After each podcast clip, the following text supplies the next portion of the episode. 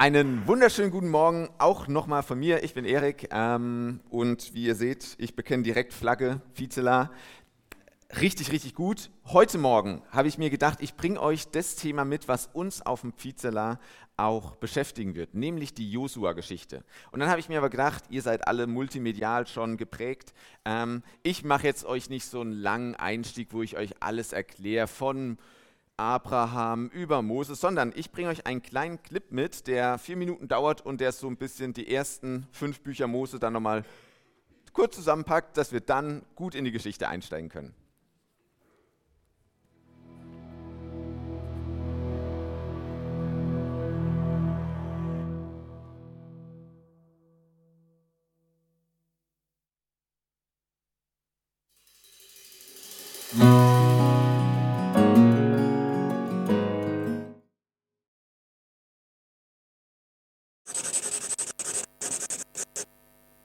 Das Buch von Josua. Lass uns zurückblicken und uns an die Geschichte bis hierher erinnern. Gott hatte Abraham auserwählt und seine Familie wurde das Volk Israel, das dann in Ägypten versklavt wurde. Gott rettete Israel aus Ägypten, schloss mit ihm einen Bund am Berg Sinai und führte es durch die Wüste.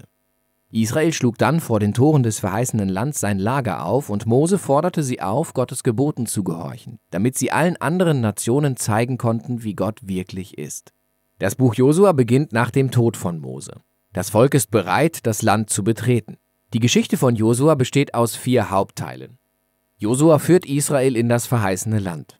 Dort angekommen stehen sie der geballten Feindseligkeit der Kanaaniter gegenüber. Sie fordern sie zum Kampf heraus. Und nach ihren Siegen teilt Josua das verheißene Land als Erbe für die zwölf Stämme auf. Das Buch endet mit abschließenden Reden, die Josua vor dem Volk hält. Lass uns eintauchen und wir werden sehen, wie alles zusammenpasst. Der erste Abschnitt beginnt mit dem Tod von Mose. Josua wird zum neuen Anführer von Israel ernannt. Der Autor präsentiert uns Josua hier als neuen Mose. Und genau wie Mose ruft Josua das Volk dazu auf, der Tora zu folgen, also den Bundesgesetzen, die ihnen am Berg Sinai gegeben wurden. Und genau wie Mose in Numeri Kapitel 13 und 14 schickt Josua Spione ins Land. Aber dieses Mal geht es viel besser aus. Tatsächlich kehren einige Kanaaniter um und folgen dem Gott Israels nach. Josua führt dann ganz Israel über den Fluss Jordan in das Land. Genau wie in Exodus das Meer für Mose geteilt wurde, wird hier der Fluss Jordan geteilt. Die Priester tragen die Bundeslade mitten hindurch und führen ganz Israel mit. In Kapitel 5 gibt es einen Übergang in der Geschichte. Das Volk schaut zurück auf seine Wurzeln als Gottes Bundesvolk. Die neue Generation wird beschnitten und sie feiern ihr erstes Passafest im Land. Aber dann schauen sie Richtung Aufbruch und sind bereit, weiterzugehen. Josua hat ein seltsames Treffen mit einem mysteriösen Krieger, der sich als engelhafter Befehlshaber von Gottes Armee herausstellt. Und Josua fragt ihn, bist du auf unserer Seite oder auf der unserer Feinde? Der Krieger antwortet, weder noch. Das zeigt, dass die eigentliche Frage ist, ob Josua auf Gottes Seite steht. Es wird klar, dass sich die ganze Geschichte nicht um einen Konflikt zwischen Israel und den Kanaanitern dreht, es geht eher um Gottes Kampf. Und Israel wird dabei die Rolle des Beobachters und manchmal des Unterstützers von Gottes Plan einnehmen. Das führt uns zum nächsten Abschnitt. Wir finden Geschichten zu all diesen Konflikten, die Israel mit den verschiedenen Gruppen Kanaans hat. Und der erste Abschnitt erzählt die Geschichte von zwei Kämpfen im Detail. Es folgt eine Reihe von Kurzgeschichten, die Jahre voller Kämpfe in ein paar kurzen Zusammenfassungen komprimieren. Die ersten zwei Kämpfe sind gegen Jericho und Ai. Sie zeigen uns den Gegensatz von Gottes Treue und Israels Scheitern. In Jericho soll Israel die Sache passiv angehen. Gott führt sie durch seine Gegenwart in der Bundeslade sechs Tage lang mit Musik um die Stadt herum. Und so wie Rahab sich dem Gott Israels zugewandt hat, würde Jericho vielleicht das Gleiche tun, aber das tut es nicht. Am siebten Tag blasen die Priester die Trompeten, die Stadtmauern stürzen ein und Israel gewinnt. Der Kern der Geschichte ist, dass Gott derjenige ist, der sein Volk erlöst. Israel muss nur vertrauen und abwarten. In der nächsten Geschichte über den Kampf um Ai passiert genau das Gegenteil. Der Israelit Achan stiehlt geweihte Dinge aus Jericho, die Gott allein gehören sollten. Und dann lügt er auch noch. Das ist eine ziemlich erbärmliche Aktion nach allem, was Gott für Israel getan hat. Und so zieht Israel in den Krieg gegen die Stadt Ai und sie werden gnadenlos geschlagen. Erst nachdem sie demütig Buße getan und sich ernsthaft mit Achans Sünde auseinandergesetzt haben, erlangt Israel den Sieg. Diese beiden Geschichten stehen ganz am Anfang, um einen wichtigen Punkt hervorzuheben. Wenn Israel das Land erben soll, muss es gehorsam sein und Gottes Befehlen vertrauen. Sie bekommen keine Sonderbehandlung. Der zweite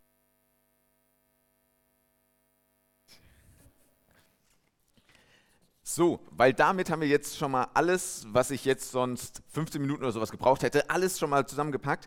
Ähm, und ich kann mich auf ein paar wesentliche Punkte konzentrieren. Ich mache aber auch heute ähm, gar nicht so lang. Aber ich habe mir gedacht, Thema, wir werden uns das nochmal alles auf dem Vizela viel detaillierter anschauen. Wir werden in die einzelnen Geschichten reingehen. Ähm, wir werden uns bestimmte Verse rausgreifen. Ich habe euch auch einen Vers mitgebracht, wo ich finde, der prägt so diese ganze Josua-Geschichte sehr, sehr stark. Nämlich, und vielleicht kennt ihr ihn, weil er ist einer der bekanntesten und vielleicht habt ihr ihn gerade schon ein bisschen herausgehört, einer der bekanntesten Verse und eine unglaublich starke Aufforderung Gottes in Josua 1, Vers 9, sei mutig und stark und fürchte dich nicht, denn der Herr dein Gott, ich werde mit dir sein, wo immer du auch hingehen wirst. Und das ist ein enorm großer Zuspruch und gleichzeitig, wenn man in die Verse vorher schaut, auch verbunden mit einer Aufgabe. Ich lese euch kurz ein paar Verse vor. Nachdem Mose der Knecht des Herrn verstorben war, sprach der Herr zu Josua, dem Sohn Nuns, Moses Diener. Mein Knecht Mose ist tot so mach dich auf und zieh über den Jordan, du und das ganze Land, äh, das ganze Volk, in das Land, das ihnen gegeben werden soll. Jede Stätte, die eure Fußsohlen betreten, soll euch gehören. Von der Wüste bis zum Libanon, vom großen Strom Euphrat bis zum großen Meer, wo die Sonne untergeht. Das ganze Land der Hethiter ist euer Gebiet. Und es soll dir niemand widerstehen ein Leben lang. So wie ich mit Mose gewesen bin, so werde ich auch mit dir sein. Ich will dich nicht verlassen, noch von dir weichen. Sei getrost und unverzagt, denn du sollst dieses Land meinem Volk austeilen. Sei nur getrost und ganz unverzagt, dass du dich an die Dinge hältst, die ich dir geboten habe, so wie Moses getan hat. Weiche von meinen Geboten weder nach links noch nach rechts ab und richte dich immer wieder an ihn aus. Und dann, so wirst du erleben, dass ich Tag und Nacht bei dir sein werde. Sei also mutig und stark. Josua soll jetzt so richtig die Zügel übernehmen. Er ist der Nachfolger Mose. Er wird zum neuen Anführer, dem neuen Mose. Und ich kann mir vorstellen, das sind enorm riesige Fußstapfen, in die er da treten soll. Und Josua wird sich selbst gefragt haben, kann ich dieser Aufgabe, diesen Anforderungen überhaupt gerecht werden. Und vermutlich hat er sogar an sich selbst gezweifelt und hat gesagt, ich bin kein Mose. So was Krasses, was er getan hat, das kann ich niemals leisten. Und er hat wahrscheinlich berechtigt Selbstzweifel. Mose hat immerhin das Volk aus der Sklaverei in Ägypten befreit. Mose hat zehn Plagen über das Volk kommen lassen und dann hat er das Volk hinausgeführt. Mose hat die Gesetze, die zehn Gebote von Gott ganz persönlich bekommen. Mose hat aus einem Stein in der Wüste draufgeschlagen und dann kam Wasser raus, als sie es gebraucht haben. Und Mose hat das Schilfmeer geteilt, um das Volk durchzuführen. Wer bin ich schon? fragt sich Josua zu Recht. Er hatte Angst, sonst hätte Gott nicht sagen müssen, sei mutig. Er hatte Zweifel, sonst hätte Gott nicht sagen müssen, bleib stark. Und Gott erinnert ihn daran, nicht Mose. Nicht Mose hat diese ganzen Wunder getan. Ich war es, der Herr dein Gott. Ich ließ Wachteln und Manna regnen. Ich habe die Plagen geschickt und habe für euch das Meer geteilt. Ich ging in der Wüste am Tag als eine Wolkensäule vor euch und in der Nacht als Feuersäule. Ich habe die Gebote verfasst. Ich bin euer Versorger und euer Befreier. Du musst es nicht machen, du kannst es auch gar nicht machen. Aber so wie ich mit Mose gewesen bin, so werde ich mit dir sein. Ich lasse dich nicht im Regen stehen. Ich lasse dich nicht dich selbst vom Volk blamieren. Vertrau mir. An eine unglaublich tolle Zusage ist eine riesige Herausforderung drangekettet. Und der Schlüssel Vertrauen. Natürlich war Josua bei all dem dabei, hat miterlebt, was für große Dinge Gott getan hat, hat diese Wunder mit eigenen Augen gesehen und trotzdem, und ich glaube, das kennen wir auch, geht Gott auch immer wieder in den ganzen Gefahren und Stresssituationen in unserem Leben unter. Und er fühlt sich so weit weg an, ungreifbar. Nicht immer können wir einfach so vertrauen, wie wir es gerne würden. Wenn diese bedrohlichen Wellen über unser Leben drüber schwappen, wenn irgendwelche Riesen sich in unserem Leben aufbauen und sich uns entgegenstellen, wenn Berge an Arbeit und Stress und Streit sich so hoch auftürmen, dass wir gar nicht darüber hinwegschauen können, dann ist es deutlich schwieriger zu sagen, ich halte an den Zusagen Gottes fest. Darum wird Gott am Anfang vom Josua-Buch direkt sehr persönlich. Ja, du sollst in Moses Fußstapfen treten. Und ich verstehe, dass dir die erstmal übermenschlich groß erscheinen. Aber ich werde mit dir sein.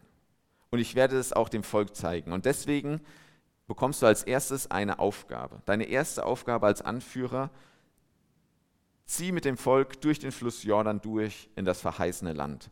Und Gott macht hier etwas sehr Schlaues. Ist irgendwie klar, es ist Gott. Ähm, er gibt äh, Josua direkt eine Aufgabe, um sich zu beweisen. Aber nicht nur irgendeine Aufgabe, Josua erfüllt diese Lebensaufgabe, an der Mose letztlich gescheitert ist. Führe mein Volk ins verheißene Land. Mose hat es nicht geschafft, du wirst es schaffen. Damit hat er gleich einen riesigen Erfolg. Und ich finde so ein bisschen, das sollte immer, wenn irgendwo ein geistliches Amt übernommen wird, ich schaue auf dich, Rudi, ähm, denke ich mir immer, genau mit so einem riesigen Erfolg will man eigentlich starten. So dieser, direkt diesen Erfolg, um reinzukommen, um voranzugehen und um den Leuten zu sagen, jetzt kommt neuer Schwung rein, jetzt verändert sich etwas, jetzt kommt neues Leben. Auf mich als Anführer könnt ihr vertrauen. Das ist schon ein ziemlich guter Start, aber Gott setzt sogar noch einen drauf. Lasst die Priester, die die Bundeslage tragen, das ist da, wo die zehn Gebote von Gott drin sind, vorausgehen. Die haben die die ganze Zeit durch die Wüste transportiert und lasst sie vorausgehen und als erstes durch den Fluss gehen. Die Bundeslade ist ein Zeichen dafür, Gott ist mit uns. Gott geht uns voraus. Gott ist dabei und hat uns nicht vergessen. Und jetzt noch mal ein kleiner Text. Am nächsten Tag fordert Josua die Priester auf, nimmt die Bundeslade und tragt sie vor dem Volk her. Sie folgten seinem Befehl. Darauf sprach der Herr zu Josua: Ich will heute damit beginnen, dir bei den Israeliten Achtung zu verschaffen. Sie sollen wissen, dass ich dir beistehe, wie ich Mose beigestanden hatte. Der Jordan war zu jener Zeit, zur Erntezeit, über das Ufer getreten, wie jedes Jahr. Als nun die Träger der Bundeslade das Wasser berührten, staute es sich auf. Es stand wie ein Wall, weit flussaufwärts, in der Nähe des Ortes Adam, der bei Zaretan liegt. Das Wasser unterhalb des Walles floss ab zum Toten Meer hin. So konnte das Volk durch das Wasserbett gehen, vor ihnen die Stadt Jericho. Die Priester mit der Bundeslade standen auf festem Grund mitten im Jordan und die Israeliten zogen trockenen Fußes hindurch bis ans andere Ufer. Gott schenkt Josua direkt zum Start so einen kleinen Schilfmeer-Moment als Erinnerung und um dem Volk zu zeigen, ich bin immer noch da. Ich habe euch nicht vergessen. Wie ich mit Mose war, so bin ich mit Josua. Und ich denke mir so, Hammer, Gott zeigt direkt, er bekennt Flagge, er zeigt, ich gehöre da dazu. Das ist mir wichtig, ich habe euch nicht vergessen. Und ich dachte mir, aber was, was qualifiziert eigentlich diesen Josua?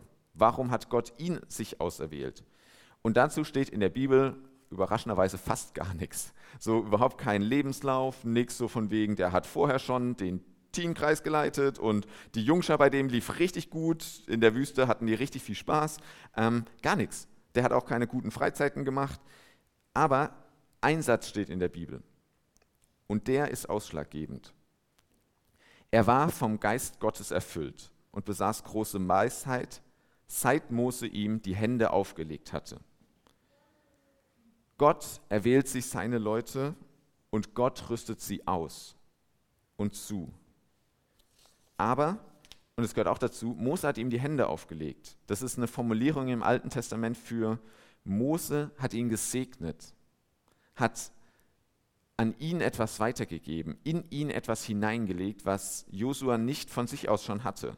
Und segnen, Heulogos, jetzt kann ich mal mein Altgriechisch auspacken, ähm, heißt gute Worte, gute Worte Gottes über einer Person aussprechen. Beides gehört zusammen. Der Segen, diese Zusage und die Verheißung und dann auch Gott erfüllt und Gott wirkt. Ein letzter Punkt, und der gehört aber hier auch noch ganz wichtig dazu, meine persönliche Entscheidung. Glaube ich diesen Zuspruch? Glaube ich daran, dass Gott heute noch wirken wird? Und hier springe ich so ein bisschen ganz ans Ende vom Josua-Buch. Josuas letzte Rede vor dem Volk, kurz bevor er stirbt. Und ich finde sie so gut, dass ich euch auch da einfach ein paar Passagen vorlesen möchte. Josua erneuert den Bund zwischen Gott und Israel. Josua versammelte alle Stämme Israels bei Sichem. Er ruft die führenden Männer zu sich, die Stammesoberhäupter, die Richter und die Beamten und gemeinsam traten sie vor Gott. Dann redete Josua zum Volk, so spricht der Herr, der Gott Israels. Vor langer Zeit lebten eure Vorfahren auf der anderen Seite des Euphrats. Terach, der Sohn von Abrahams und Noahs. Und sie verehrten dort andere Götter. Sie brachten euren Stammvater Abraham in dieses Land, das sie Kanaan nannten. Und er schenkte seinem Volk viele Nachkommen. Es kam Isaak und dann kam Jakob und Esau. Und Esau ging dahin und äh, Jakob ging nach Ägypten. Kurze Zusammenfassung. Ähm, später sandte Gott euch Mose und Aaron und strafte das Land Ägypten mit schweren Plagen. Und Gott spricht, ich führte mein Volk in die Freiheit. Ich brachte es aus Ägypten bis ans Schilfmeer. Die Ägypter aber, die verfolgten euch mit Kriegswagen und Reitern. Eure Väter schrien zu mir um Hilfe. Da ließ ich zwischen ihnen und ihren Verfolgern Dunkelheit hereinbrechen. Die Ägypter jagten euch nach bis ins Schiffsmeer und dort ließ ich die Wellen über sie hereinbrechen. Mit eigenen Augen haben eure Vorfahren gesehen, wie ich die Ägypter bestrafte. Danach habt ihr lange Zeit in der Wüste gelebt. Ihr seid durch das Land gezogen, der Ammoniter östlich des Jordans. Und ihr habt gekämpft und ihr habt gestritten und ihr habt dieses Land eingenommen. Diesen Sieg verdankt ihr aber nicht eurem Schwert und eurem Bogen, sondern alleine mir. Ich gab euch ein Land, das ihr nicht urbar gemacht habt. Ich gab euch Städte, die ihr nicht erbaut habt. Ihr esst Früchte von Weinbergen und Obstbäumen, die ihr nicht gepflanzt habt. Und Josua fuhr fort, deshalb und hier der schöne Übergang, habt Ehrfurcht vor dem Herrn, dient ihm aufrichtig und mit ganzer Hingabe, trennt euch von den alten Göttern, denen ihr jenseits des Euphrats und in Ägypten nachgejagt seid, dient allein dem Herrn.